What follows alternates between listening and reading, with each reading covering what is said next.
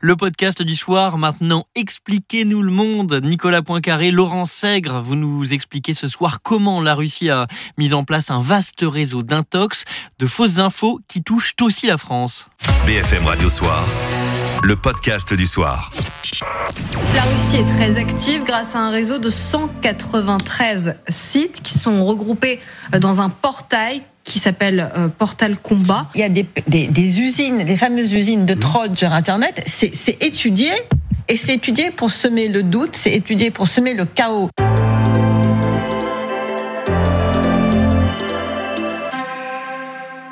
Bonjour, bienvenue dans ce nouvel épisode d'Expliquez-nous le monde. 10 minutes pour tout comprendre sur un fait d'actualité. Bonjour Nicolas Poincaré. Bonjour Laurent. Cette semaine, le mystérieux réseau russe qui diffuse des fake news sur le net, on vous explique. Expliquez-nous le monde. Un podcast RMC. Nicolas Poincaré. Laurent Sègre.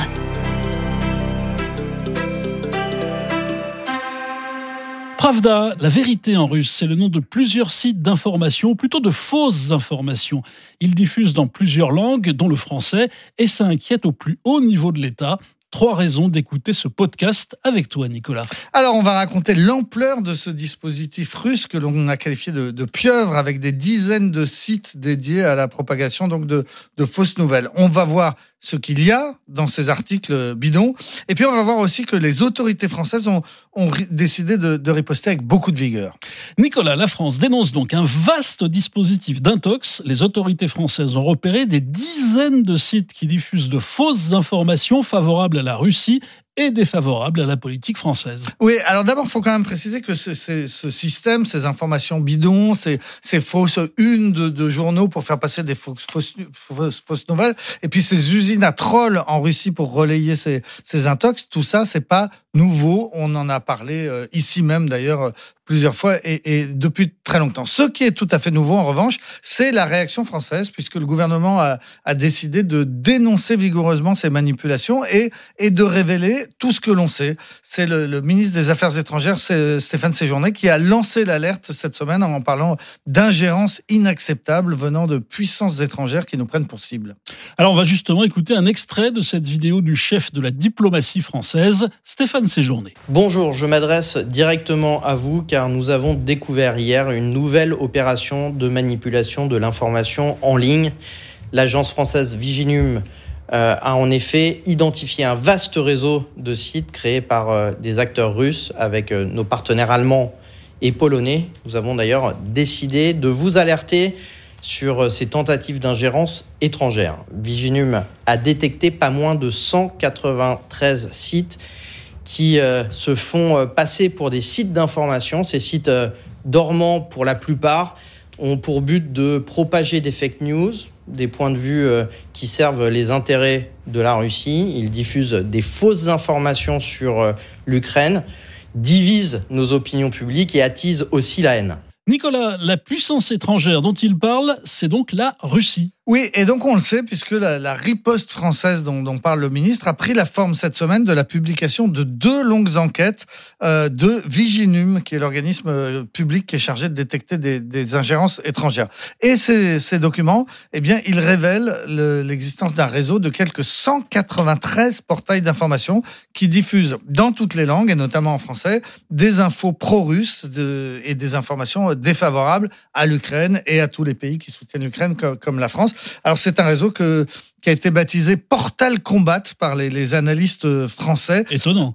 Alors c'est une fine allusion donc au, au, au jeu vidéo Mortal Kombat et puis un jeu de mots avec portal comme comme portail puisque c'est ce, ce, ce réseau de ce, ce, cet immense portail qui ont qui ont dénoncé les, les spécialistes français de euh, de, de, de Viginium ont, ont dénombré écoutez bien quand même 150 000 articles en, en trois mois seulement euh, l'été dernier. Alors ces articles révèlent quoi? Alors il y a un mélange de vrai et de faux. Par exemple, je suis allé tout à l'heure sur le, le, site en français, euh, un des principaux sites, donc qui s'appelle Pravda, euh, et on pouvait lire euh, qu'Emmanuel Macron vient d'annuler une visite en Ukraine qui était prévue les 13 et, et 14 février. Et ça c'est vrai. Mais ce qu'on peut lire aussi, c'est qu'il a annulé parce qu'il avait peur d'aller en Ukraine, ça c'est bon, plus, discutable, mais surtout qu'il a annulé parce que euh, les services secrets français soupçonnaient les autorités ukrainiennes de vouloir assassiner Emmanuel Macron pour ensuite faire porter le, crime aux Russes. Et cet article donc de Pravda s'appuie sur un soi-disant reportage de la chaîne France 24 qui racontait tout ça, euh, reportage qui naturellement n'a pas existé. Ah, au- autre exemple, récemment, Pravda a affirmé que plusieurs dizaines de mercenaires français, plusieurs dizaines, hein, c'est quand même pas rien, ont été tués à Kharkiv dans un bombardement alors qu'ils se battaient aux côtés des, Ukrainiens. Et le site publiait même la liste des, noms euh, de ces morts français, enfin en tout cas au moins 13 noms. Et l'AFP a ensuite euh, démontré que tout cela était faux en retrouvant plusieurs de ces volontaires français qui étaient tout à fait vivants. Il y a encore un, un autre exemple, c'est un article qui annonce que la France euh, va euh, interrompre son aide militaire à l'Ukraine. Ça suffit, disent les C'est Français. faux, c'est le Ouais. contraire. Voilà, et, et en fait, bah, quand on lit bien le- l'article, on s'aperçoit qu'effectivement, quelqu'un dit ça suffit l'aide à l'Ukraine, mais ce n'est pas le gouvernement français, c'est pas les autorités françaises, comme on essaye de nous faire croire, c'est simplement Florian Philippot, euh, l'ancien numéro 2 du, du Rassemblement national, qui, on le sait, est pro-russe et qui, lui, de- demande euh, l'arrêt de, de l'aide militaire à l'Ukraine. C'est fou d'ailleurs que ces sites soient encore en ligne. On peut se demander pourquoi les autorités françaises ne demandent pas aux fournisseurs de services de leur couper le sifflet. Mais enfin, bon, c'est comme ça. Sans doute, c'est difficile techniquement. Nicolas, vous avez parlé de Viginium. Éclairez un peu notre lanterne là-dessus. C'est quoi cet organisme? Alors, c'est un organisme qui dépend euh, de Matignon et plus précisément du secrétariat euh, national euh, pour les questions de, de défense et de sécurité, Mhm. donc quelque chose de tout à fait sérieux. L'idée de créer ce service était née après l'assassinat de Samuel Paty, parce qu'on sait que dans cette affaire, il y avait eu des fausses informations qui avaient circulé, qui avaient joué un rôle important. On disait que ce professeur Samuel Paty avait viré les élèves musulmans de, de, de sa classe. C'était faux. Ces informations, euh, ce sont d'abord des parents d'élèves qui les avaient euh, mis en ligne, mais on s'était aperçu que la Turquie, l'État turc, avait joué un rôle dans la propagation de ces fausses nouvelles. Et c'est après cet épisode Mhm. eh bien, que le gouvernement a décidé de, de prendre les choses en main et donc de créer cet organisme Vi- Viginum qui emploie une cinquantaine euh, de- d'analystes. À terme, il y en aura un, petit peu plus euh, encore. Il est dirigé par un, magistrat qui est assisté par un, militaire. Alors attention, il faut pas confondre avec tous les sites qu'on appelle les sites de débunkage, les sites de euh, check news. Euh, ils ne sont pas là pour dénoncer les propos complotistes sur le net, pour faire le tri de ce qui est vrai et de ce qui est faux. Ils sont vraiment là pour chercher les ingérences étrangères. C'est quand un- une puissance, un, pays euh, cherche à, manipuler le- l'opinion française qu'ils interviennent. Et c'est exactement ce qu'ils viennent de faire avec, euh, avec ces informations de cette semaine. Et Viginium a donc enfoncé le clou en publiant ensuite de nouvelles révélations sur les auteurs de ces manipulations. Alors effectivement, euh, les, les experts balancent hein, et euh, d'ailleurs ils le font avec le soutien de, de, euh, des autorités et en particulier de, de l'Élysée parce que par exemple la deuxième enquête euh, qui a été publiée cette semaine et qui donne les noms euh, des, des, des principaux organisateurs de, de cette manip, euh, elle a été mise en ligne euh, mercredi soir en plein pendant le match du, du, du, du PSG et c'est l'Élysée qui a alerté les rédactions Mhm. euh, en disant attention, regardez bien, on va mettre en ligne quelque chose ce soir. Donc ce sont pas les experts qui tout seuls ont décidé de Non, communiquer. il y a vraiment une volonté politique derrière et de politique internationale. une- une volonté de riposte dont se cachent pas les, les, les autorités. Alors dans ce deuxième rapport, qu'est-ce qu'il révèle? Eh bien, il donne les noms de deux frères qui seraient à, à l'origine de tout ça, qui vivent en Crimée, les frères Chevchenko, qui sont des geeks d'une trentaine d'années, et qui euh, dirigent une start-up qui s'appelle Tiger Web, et ils sont soupçonnés d'être à- donc à, l'origine de, la création de tous ces sites, et en particulier de tous ceux qui s'appellent Pravda, et il y a la version française, la version allemande, la version en anglais, la version en, en espagnol. Donc ces frères sont soupçonnés d'être à l'origine de tout ça, et ils sont donc, comme on vient de le voir, dénoncés par les autorités françaises qui au passage donne aussi le nom d'un franco-russe ou d'un français d'origine russe qui s'appelle Mikhail Gamadi Engorov et qui euh, travaille avec les deux frères de, de, de Crimée. Euh, il se présente comme un journaliste et un entrepreneur. Il est connu depuis des années pour être pro-russe. Il signe des tribunes à la gloire de Poutine depuis très très longtemps. Et, et Le Point, l'hebdomadaire, révèle même qu'il donne des cours dans une grande école de journalisme parisienne et il donne des cours, je vous le donne en mille, je te le donne en mille, de quoi parle-t-il dans ces cours? De manipulation de l'info. C'est vrai que c'est un, ah, c'est un, c'est un, un comble, effectivement. Alors, avec toi, Nicolas, on a vu le, le nombre de ces articles mis en ligne, 150 000, le nombre de sites un peu partout, et, et, et, la difficulté de démêler le vrai du faux. Alors, au bout du compte, est-ce que toute cette propagande produit des effets? Eh bien, pas beaucoup, en réalité. C'est ça qui est intéressant et, et, rassurant tout de même, puisque quand on regarde les chiffres de, de présentation de ces, chiffres, de ces, ces sites euh, Pravda, eh bien, c'est assez dérisoire. Il n'y a pas plus de 10 000 visites par mois pour la version française de, de, Pravda, pour vous donner un exemple. Là, en ce moment, nous, on est écouté, ou ce podcast qu'on enregistre, il va être écouté par dix fois plus de, de, de, de gens. Euh, voilà, notre modeste petit podcast euh, Expliquer le monde est, est, beaucoup plus écouté que, que Pravda. Donc ça n'a pas, euh, ça n'a pas euh, des effets considérables. Les, les bobards sont assez peu repris, mais on l'a vu, le gouvernement a décidé quand même de taper fort, de donner les noms, de, de, euh, de réagir, de le faire savoir. Pourquoi? Eh bien parce que ces, ces, dernières années, ce genre de désinformation anti-française a eu des conséquences désastreuses en, en, Afrique. Il y a des sites russes contrôlés, financés par le Kremlin, qui ont mmh. vraiment contribué à retourner contre la France euh, les populations du Mali, du, du Burkina Faso ou du Niger. Et il y a eu un épisode qui s'est passé au printemps 2022 au Mali. Euh, L'armée française venait de quitter définitivement un, un village qui s'appelle Gossi et les militaires français, grâce à un drone, observer ce qui s'est passé après leur départ. Et le 21 avril 2022, le drone a filmé un petit groupe de soldats blancs mmh. qui étaient en train d'enterrer dans, dans, le sable des cadavres noirs et de photographier la scène. Et deux heures plus tard seulement, eh bien, les photos étaient déjà sur Twitter et un compte russe les publiait avec ce commentaire. Voilà ce qui se passe, voilà ce que les Français ont, ont, ont laissé derrière eux quand ils ont quitté la base militaire de, de, de Gossier. Alors, euh, c'est la première fois. Ça a été un moment de bascule où le ministère de la Défense a vraiment décidé de riposter immédiatement.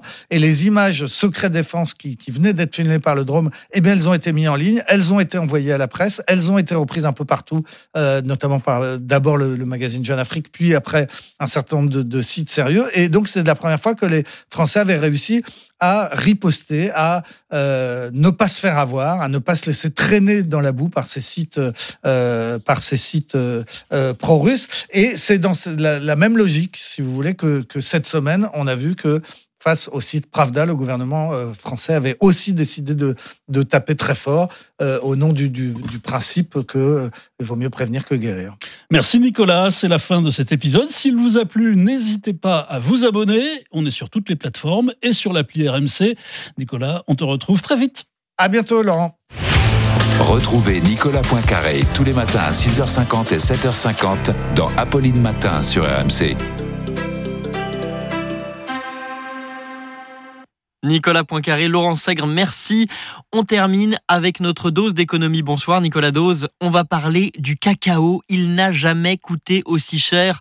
Mercredi, la tonne a atteint 6000 dollars à New York et à Londres où il se négocie. Alors que se passe-t-il avec le cacao? Une dose d'économie. Bah, tout le monde a peur de manquer. Voilà, c'est la peur de manquer, même si pas est loin. Hein. Le carême, ça n'a commencé qu'hier. Donc euh, 6 000 dollars la tonne euh, de l'or brun, on appelle ça l'or brun. Et le prix a doublé en un an. Et on n'est peut-être pas au sommet. Quand on pose des, des, questions aux analystes des secteurs des matières premières, ils disent qu'il y a de grandes chances que d'ici deux mois, on soit, on soit à 6 300 dollars. Mmh. Et surtout, ils sont formels. Si le printemps n'est pas bon en termes de récolte, eh bien, on a l'assurance qu'on va avoir des prix exorbitants au moins jusqu'à l'année prochaine. Je rappelle qu'en temps normal, dans une vie normale, une tonne de cacao, c'est autour de 2500 dollars la tonne. Là, on est à 6000 dollars la tonne. Et il n'est pas impossible que dans ce monde-là, comme dans des quantités d'univers, il y a eu le monde d'avant et le monde d'après. C'est vrai, on a souvent dit que lorsqu'il y avait des périodes d'inflation, on franchissait des marches, oui. des marches que l'on ne redescendait plus. À propos des prix alimentaires, on a dit à de nombreuses reprises, ne pensez pas qu'on revient au monde de 2019. Non, ça c'est fini. Eh bien, il n'est pas du tout impossible que le prix normal soit plus de 2500 dollars à l'avenir, mais 3500 dollars. Et qu'à 3500 dollars, on considère qu'on paye sa tonne de cacao relativement bon marché. Alors qu'aujourd'hui, c'est considéré comme très élevé. Alors 6000 dollars la tonne, j'en parle même pas. Le monde change. On parlait de FOMO, de Fear of Missing Out tout à l'heure vis-à-vis de l'intelligence artificielle. Y a-t-il du FOMO autour du cacao? Il y a un risque de pénurie réelle Il est réel le risque pour deux raisons principales. D'abord, les récoltes sont pourries. Les récoltes sont pourries parce que les régions qui produisent du cacao, et elles sont peu nombreuses, ont vécu deux phénomènes climatiques euh, antinomiques pour une production qui a justement besoin de tranquillité climatique et d'équilibre climatique. D'abord, il y a eu des pluies diluviennes qui ont provoqué des maladies sur les plantations. Une maladie qui s'appelle la cabosse noire. Et puis ensuite, c'est suivi par de la sécheresse avec le phénomène El Niño. Moralité, les exportations se sont littéralement effondrées. Et le, la deuxième particularité du marché du cacao, c'est pas le seul d'ailleurs, c'est que c'est un marché où même si vous en avez envie, vous pouvez pas diversifier vos fournisseurs. Vous pouvez pas avoir un fournisseur en Amérique latine, un en Asie. Non, la plupart du, de la production, y a deux pays, uniquement deux pays qui sont la Côte d'Ivoire et le Ghana.